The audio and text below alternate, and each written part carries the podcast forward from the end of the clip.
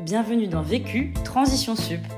Ce qui m'anime, ce qui me motive, c'est d'amener les étudiants à prendre conscience des enjeux et des défis sociétaux. Le déclic peut-être le plus déterminant, ça a été tout d'un coup une prise de conscience. Il fallait que je m'engage aux côtés de la jeunesse. Dans ce podcast, nous vous invitons à découvrir les témoignages de personnes qui, face aux besoins de former aux enjeux de la transition écologique, travaillent au quotidien à faire bouger les lignes de l'enseignement supérieur. Élèves, professeurs et membres de l'administration vous partagent des conseils concrets et applicables pour vous aussi participer à la transition sup. Bonne écoute Je n'ai qu'une question à vous poser. C'est quoi la question? C'est quoi le problème? Vécu À chaque galère, des apprentissages. Vécu, des retours d'expérience pour gagner du temps et de l'énergie.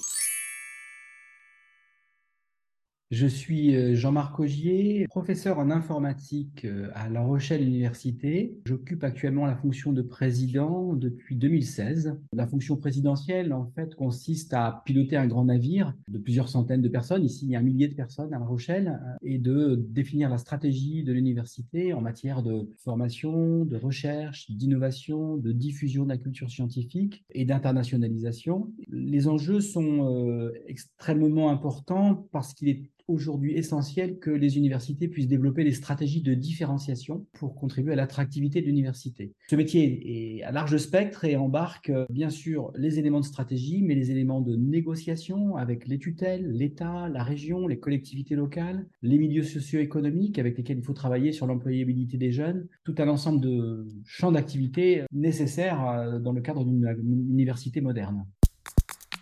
La question. Comment réinventer le modèle bien ancré de l'université pour répondre aux enjeux d'aujourd'hui Le vécu.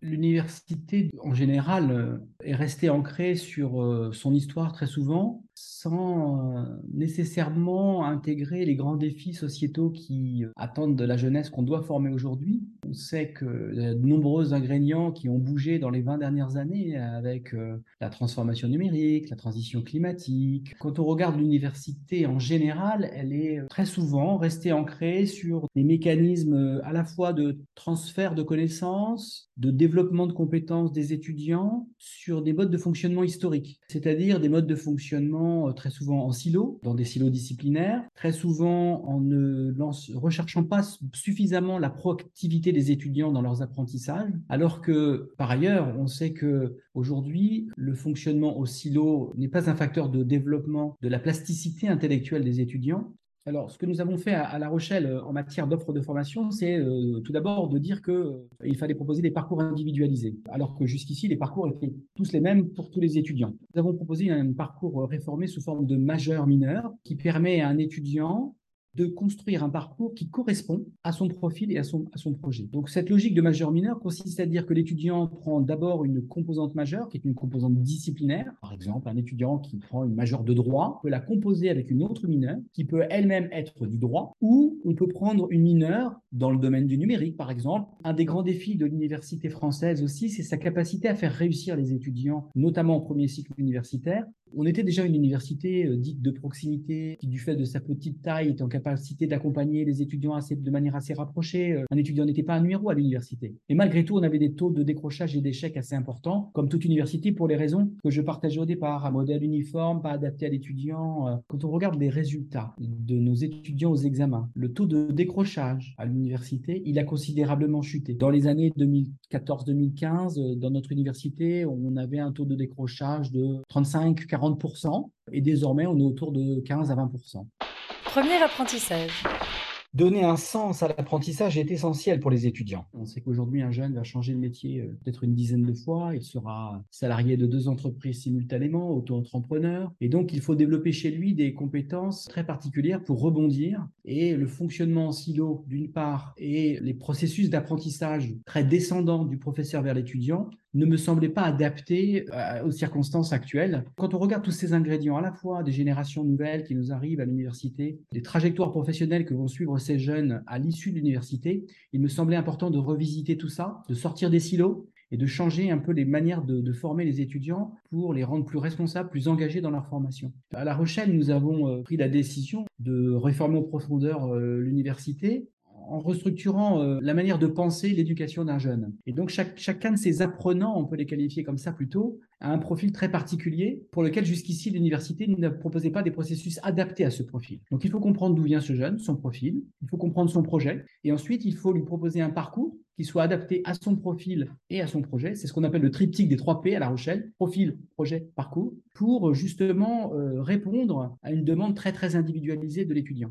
Il fallait aussi repenser la manière de former. Un des grands défis de l'université française aussi, c'est sa capacité à faire réussir les étudiants, notamment au premier cycle universitaire, là on observe un taux de décrochage extrêmement élevé. Ce taux de décrochage, il est très souvent lié bien sûr, à l'inadaptation des parcours euh, aux étudiants, euh, mais aussi à la quête de sens dont tous les jeunes aujourd'hui euh, sont demandeurs. Et le, principe de développer des mineurs métiers avec des professionnels, des secteurs professionnels, nous permet aujourd'hui de répondre à cette quête de sens. Si je reprends mon jeune juriste qui a pris une majeure de droit tout à l'heure, à La Rochelle, il a la possibilité de prendre des mineurs dites métiers pour voir comment se décline le métier du juriste dans une sphère métier donnée.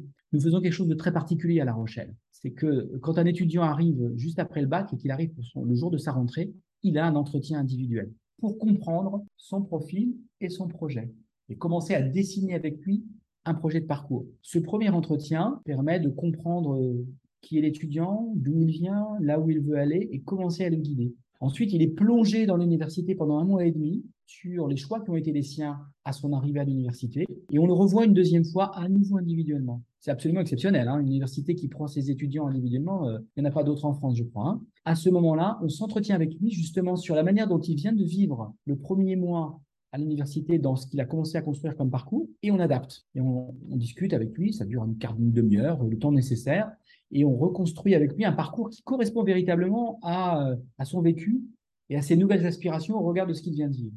Et ce mécanisme nous amène à un taux de décrochage qui chute. Parce qu'effectivement, on a quelque chose qui est beaucoup plus adapté. finalement, comme l'étudiant sait pourquoi il est là et que c'est un choix de sa part, parce que finalement, c'est un choix assumé, évidemment, il est plus motivé. Donc, le jour où il se présente aux examens, il a davantage travaillé et il réussit mieux.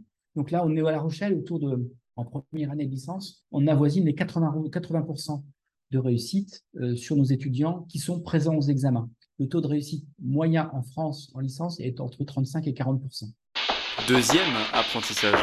S'entourer et rassembler pour changer le système. La petite université de La Rochelle euh, n'existait pas vraiment dans le paysage national euh, du fait de sa trajectoire, de sa petite taille dans le domaine de la recherche. Depuis le fait nous ayons décidé de se réunir tous ensemble autour d'un grand défi sociétal qui est celui du développement durable en zone littorale, on a des vrais signaux politiques de l'État français qui vient nous accompagner et qui reconnaît notre identité, notre signature forte qu'on souhaite développer. La transformation de l'université a été très difficile. Je pense que les ingrédients qui nous ont permis aujourd'hui de sortir de ces silos, le premier ingrédient, c'était lié à des logiques de co-construction. Pour ma propre campagne électorale et pour mon projet politique avant de me faire élire, euh, j'ai organisé de nombreuses réunions avec les différents corps de métiers au sein de l'université les professeurs, les personnels administratifs, les étudiants, pour euh, ensemble poser un diagnostic partagé sur la nécessité de changer le système pour être plus adapté aux grands enjeux d'une université moderne et d'essayer de, co-construire un processus qui réponde à ces questions. Et puis une fois qu'on a été élu et qu'on a commencé à, bâtir ce projet, évidemment, on s'est porté de nouveau à des obstacles. Euh, là, très clairement, nous avons fait appel à des sociétés de conseil qui travaillaient sur des problématiques de conduite du changement dans les organisations et qui nous ont guidés sur le plan méthodologique pour euh, aller dans la bonne direction. Ça nous a permis de franchir certains obstacles. Les obstacles sont restés, hein, mais avec cette approche méthodologique, il y a des entreprises qui ont une grosse expertise dans ce domaine, on a pu arriver à converger vers ce que l'on est aujourd'hui, c'est-à-dire une université euh, qui essaie d'adresser euh, ses missions de formation, de recherche, d'innovation dans un cadre très décloisonné. Troisième apprentissage prendre le temps de faire les changements pour transformer en profondeur. La transformation de l'université et de cet écosystème s'est fait de manière progressive pour plusieurs raisons. Une des raisons majeures, c'est qu'il y a eu la crise pandémique au milieu de cette affaire, euh, qui est venue quand même bousculer notre organisation. Euh, tout s'est interrompu en mars 2020, alors que nous étions sur une trajectoire de modification structurelle de l'université plus rapide. Alors d'abord, on peut dire que le on a travaillé sur le premier étage de la fusée de l'université, c'est-à-dire la licence. Donc on a commencé par travailler profondément sur la réforme de la licence. Nous travaillons actuellement sur la réforme du master et du doctorat. Et donc euh, on a d'abord modifié l'offre de formation pour proposer aux jeunes lycéens qui arrivaient du bac une, autre, une offre de formation réformée qui n'était plus en silo, mais organisée en, en majeur-mineur, qui leur permettait enfin de découvrir des parcours disciplinaires et aussi de trouver des pédagogies adaptées et plus proactives. Euh, on a dû constater ensemble que la structure organisationnelle de l'université qui était en faculté était un frein à la transversalité, parce que chaque faculté avait ses propres salles, ses propres espaces, la propre, sa propre gestion du temps, des emplois du temps hétérogènes. Et on s'est rapidement, on a rapidement été confronté à une problématique toute simple euh, liée à cette organisation en silo. Et donc c'est dans un second temps qu'on a été amené à dissoudre les facultés disciplinaires pour créer un objet transversal pour davantage être dans une logique de partage et des espaces et du temps pour centrer euh, notre offre de formation sur l'étudiant. Voilà un petit peu les grandes étapes euh, qu'on a franchies. D'abord, l'offre de formation, licence, puis actuellement master et doctorat. Et ensuite, on a touché à la structure de l'université. À La Rochelle, on est au bord de l'océan. On dit en général, il y a trois catégories de personnel. Les marins qui sont toujours partants, euh, les terriens qui sont toujours résistants et les gens du marais qui sont à décider et donc qui sont un peu flottants et qui sont indécis. Euh, donc sachez, bien identifier les leaders d'opinion qui peuvent vous aider dans la transformation et sachez aller travailler sur le bon corps, celui du marais, parce que les,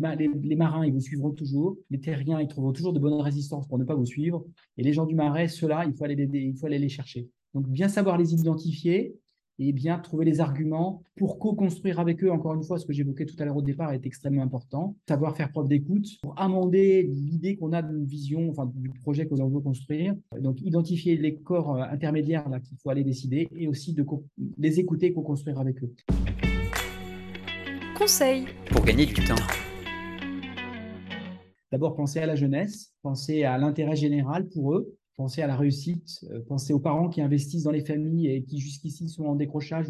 Donc penser à l'intérêt général, penser méthode aussi. Il faut travailler sur des guides méthodologiques et n'hésitez pas à utiliser ces outils pour prodiguer votre propre conduite du changement. Conseil pour gagner de l'énergie. Euh, je pense qu'il faut être bien entouré.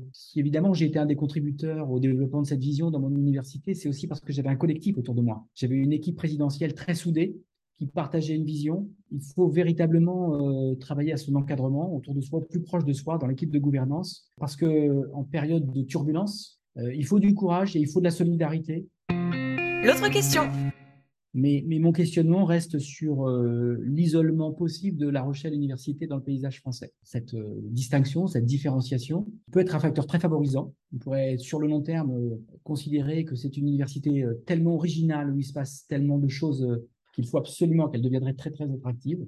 Pour les mêmes raisons, cet isolement pourrait faire que, au contraire, elle soit considérée comme tellement marginale qu'il pourrait être dangereux de s'y introduire parce que trop différente des autres. Vu Vécu. Vaincu.